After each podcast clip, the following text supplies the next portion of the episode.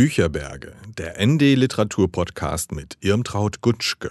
Hallo, hier ist Irmtraut Gutschke und ich begrüße euch wieder von meinen Bücherbergen. Beim vorigen Podcast, der war ja kollektiv am 10. Mai, äh, da haben mehrere ND-Mitarbeiterinnen und Mitarbeiter über ihre Lieblingsbücher gesprochen und ich habe euch auf den 19. Mai vertröstet, weil ich einfach zu viel sagen möchte über dieses Buch, das mein Leben bestimmte. Vielleicht werden es einige von euch ja sogar kennen. Jamila von Genghis Aitmatov war in der DDR zeitweise sogar Schulstoff. Aber wie das mit Schulstoff so ist, es wird analysiert, zerredet und am Schluss leidet die Lesefreude. Bei mir war es so, dass wir das Buch, äh, ich habe ähm, Slavistik, Anglistik in Jena studiert, im russischen Sprachunterricht, für den russischen Sprachunterricht auf Russisch lesen sollten. Und die Bibliothek in Jena hatte nur wenige Exemplare, also konnte man es nicht mit nach Hause nehmen. Ich habe es im Lesesaal gelesen. Es ging sogar ganz gut. Ähm, es war ein Novembertag, der, wo es früh dunkel wurde. Und nach dem Lesen bin ich auf die Straße gegangen und da hat mich beinahe ein Auto erfasst. Und ich war so erschrocken und ich stand am Straßenrand und habe mich gefragt, was hat dieses Buch denn wohl mit mir gemacht? Wie kann es sein, dass ein Buch so wirkt, dass man ganz verwirrt ist im Kopf, also wie eine Handbreit über der Erde schwebt? Das hat mich absolut interessiert. Das hat mich gar nicht mehr losgelassen. Und schon am Straßenrand habe ich beschlossen, wie es bei mir mit dem Studium weitergehen würde. Ich hätte ja mehrere Möglichkeiten gehabt, meine Diplomarbeit zu schreiben, aber in dem Moment habe ich mich für die Literatur entschieden. Ich wollte wissen, was ein Buch mit einem Menschen machen kann. Ja, und dann bin ich am nächsten Tag zu meinem Professor gegangen und habe ihm das gesagt. Und da hat er gesagt, Rezeptionsästhetik, ja, ja. Na, also das heißt, dass äh, ein Buch, ein Text erst im, äh, in der Wahrnehmung durch den Leser Gestalt annimmt und sich erst wirklich formt im Bewusstsein des Lesenden. Aber ich habe mir gesagt, nee, das liegt doch wohl nicht bloß an mir. Nun ja, inzwischen, inzwischen sage ich mir doch, es hat schon gewisserweise an mir gelegen, dass dieses Erlebnis so tief war. Ich war 19, ich war verliebt, ich dachte über mein Leben nach, wie es weitergehen würde, was ich mir vorstelle. Und da passte diese Geschichte, die der französische Schriftsteller Louis Aragon die schönste Liebesgeschichte der Welt nannte, absolut. Ich wünschte mir wahrscheinlich wirklich so einen Menschen wie dann ja an meiner Seite. Ich wünschte mir eine Liebe, die so romantisch ist, so leidenschaftlich und die alle Grenzen überspringt. Und da habe ich wahrscheinlich auch andere Dinge, die auch in der Novelle stecken, gar nicht so gesehen. Aber wie auch immer, Jamila hat mich begeistert. Ich habe dann weiter mich mit Aitmatov beschäftigt. Ich werde bestimmt auch mal wieder von meinen Bücherbergen über Aitmatov sprechen, weil es einfach derjenige ist, den ich besonders gut kenne. Und äh, ja, also jetzt ist diese Geschichte nämlich auch neu herausgekommen. Ähm, in einer ganz besonderen schönen Ausgabe. Kennt ihr die äh, Künstlerin Kat Menschik? Die hat dieses äh, Werk illustriert und äh, nicht nur das. Äh, in der Ausgabe von Galliani Berlin wurde auch eine andere Übersetzung verwendet, als ich sie kannte oder als die meisten von euch sie vielleicht kannten. Und diese Übersetzung von Gisela Drola ist viel, viel besser. Sie wirkt nicht so, na, die andere wirkte manchmal etwas zugefällig, manchmal etwas kitschig, aber die ist viel, viel besser. Es gibt ja in diesem Buch wunderschöne Landschaftsbeschreibungen. Ich mache, lese euch mal ein kleines Stück vor, ähm, die man vielleicht auch überblättert, wenn es um die Liebesgeschichte geht, ganz am Anfang. Nachdem wir die letzte Fuhre Heu geladen hatten, blickte Jamila lange ins Abendrot, als hätte sie alles auf der Welt vergessen. jenseits des Flusses, irgendwo am Rand der Kasachensteppe, glühte die müde Junisonne wie die runde Öffnung eines Backofens und versank langsam, die dünnen Federwölkchen am Himmel in zartes Rot tauchend am Horizont. Ein letzter Widerschein des Abendlichts fiel auf die violette Steppe, während schon das blaue Dunkel der frühen Nacht über den Senken lag. Ja, und das, diese Landschaft habe ich dann später auch wirklich gesehen. Also ich war äh, 1977 in Aitmatovs Geburtsort Tschecher, wo diese Novelle Jamila ja handelt. Und erst hier später habe ich etwas über die autobiografischen Hintergründe erfahren. Aber dazu später. Bevor ich in Kirgistan war, hatte Jamila für mich noch kein kirgisisches Gesicht. Ich konnte mir gar nicht vorstellen, wie Kirgisinnen aussehen. Das habe ich erst erst sehen müssen bei einem Besuch dort. Und ich sage euch, Kirgisinnen sind wirklich sehr schön.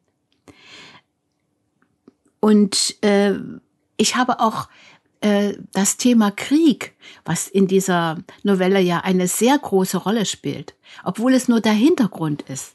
Das habe ich auch erstmal gegenüber dieser Liebesgeschichte in den Hintergrund gedrückt. Aber das war äh, ja der große Konflikt, äh, dass äh, Jamila verheiratet war und dass sie äh, einem, dass ihr Mann an der Front kämpfte. Und wie kann sie da ihren Mann verlassen? Das ist ja eine, das ist ja eine ganz schlimme Sache. Und, und das wird ja allgemein geächtet. Und deshalb hatte äh, Aitmatov auch große Schwierigkeiten, als er die Novelle dann bei seinen Landsleuten das erste Mal vorstellte. Ähm, der Krieg ist im, in dieser Novelle nur der Hintergrund. Man muss dort Korn abliefern. Die Leute arbeiten schwer und sie bekommen immer wieder Todesnachrichten nach Hause. Und ähm, Dania ist ja aus dem Krieg verwundet heimgekommen. Und er wird von den Kindern, von den Halbwüchsigen gefragt, was denn der Krieg ist, was er dort erlebt hat. Und da sagt er, für euch ist es besser, wenn ihr nie etwas vom Krieg erfahrt. Ja, schön wäre es, ähm, ja, die Hauptfigur in dieser äh, Geschichte ist ja eigentlich gar nicht mal Jamila, sondern es ist der junge Seid, der schon ein erwachsener Künstler ist, als er seine Geschichte erzählt. Seid, äh, der Ich-Erzähler, ähm, den kann man in gewisser Weise mit Aitmatov gleichsetzen. Seid ist insgeheim in Jamila verliebt. Äh, das gibt äh, dieser Geschichte die Spannung. Und es heißt, es heißt, dass auch Aitmatov so eine frühe Liebe hatte, eine schon etwas äh, ältere Frau.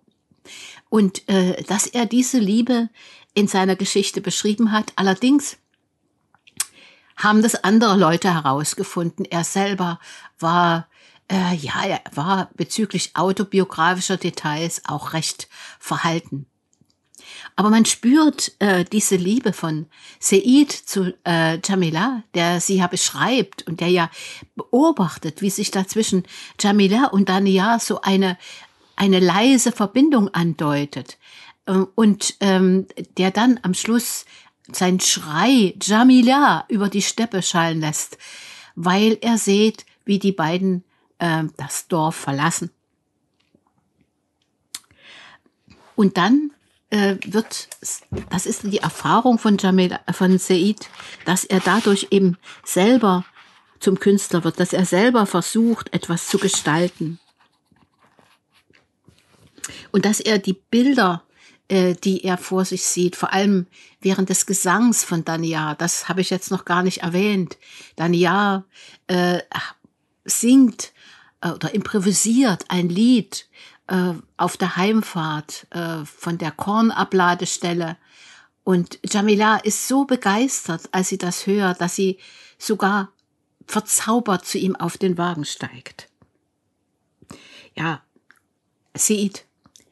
Ich hörte Dania mit halbgeschlossenen Augen zu, und vor mir tauchten seltsam bekannte, von Kindheit an vertraute Bilder auf hoch über den Jurten, hoch wie ziehende Kraniche schwammen zarte rauchblaue Wolken. Pferdeherden jagten wiehernd und stampfend über die dröhnende Erde zur Sommerweide, und Fohlen mit ungeschorenen Mähnen und wildem schwarzem Feuer in den Augen umkreisten die Mutterstuten wie besessen. Schafherden ergossen sich in breitem, ruhigem Strom über die Hügel. Ein Wasserfall stürzte vom Felsen herab und blendete die Augen mit seinen weißen Schaumfetzen. In der Steppe jenseits des Flusses versank die Sonne langsam im dichten Pfriemengras. Am feurigen Saum des Horizonts galoppierte ein Reiter, als jage er hinter der Sonne her. Schon konnte er sie fast mit der Hand greifen und versank gleichfalls im Gestrüpp und in der Dämmerung. Wie poetisch, ne? Sehr schön. Ja, was könnte ich euch jetzt alles noch erzählen? Sehr viel. Ich könnte euch erzählen, dass es diese Jamila wirklich gab, ähm, dass sie aber nicht äh, nicht ihr nur ihren Mann an der Front hatte, sondern dass sie auch Kinder hatte. Aber das ist noch eine ganz andere Geschichte. Und ich könnte euch äh, darauf hinweisen, dass wer jetzt Lust bekommen hat, mal diese, dieses Kirgistan zu sehen, dieses ferne, äh, gebirgige Land, äh, der ist herzlich eingeladen zu einer Reise, die das ND auf den Spuren von Chinggis Aitmatov organisiert vom 4.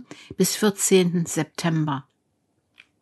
Diese Reise werde ich begleiten und werde auf dieser Reise sehr, sehr viel noch erzählen. Und ich könnte auch jetzt ähm, noch stundenlang über Jamila sprechen, aber die Zeit drängt.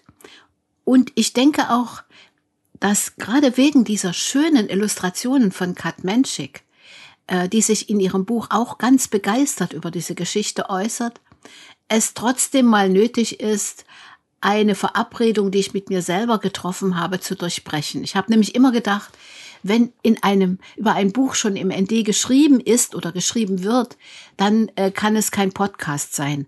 Aber diesmal will ich unbedingt noch mal einen größeren Text in der Printausgabe des ND unterbringen und dann natürlich auch mit den herrlichen Illustrationen von Kat Menschik. Ja, ich hoffe, ich habe euch schon mal ein bisschen Appetit auf dieses Buch gemacht. Chinggis Aitmatov, Jamila, die schönste Liebesgeschichte der Welt, illustriert von Kat Menschik, erschienen im Verlag Galliani Berlin, 112 Seiten, gebunden 20 Euro. Ihr werdet die Lektüre nicht bereuen. Und dann bis zum nächsten Mal auf das nd.de slash Bücherberge. Eure Irmtraut Gutschke, die jetzt auch schon weiß, was dann äh, geboten wird. Äh, ich werde mich mit einem Buch beschäftigen, was auf eine sehr witzige Weise DDR-Hintergrund beschreibt.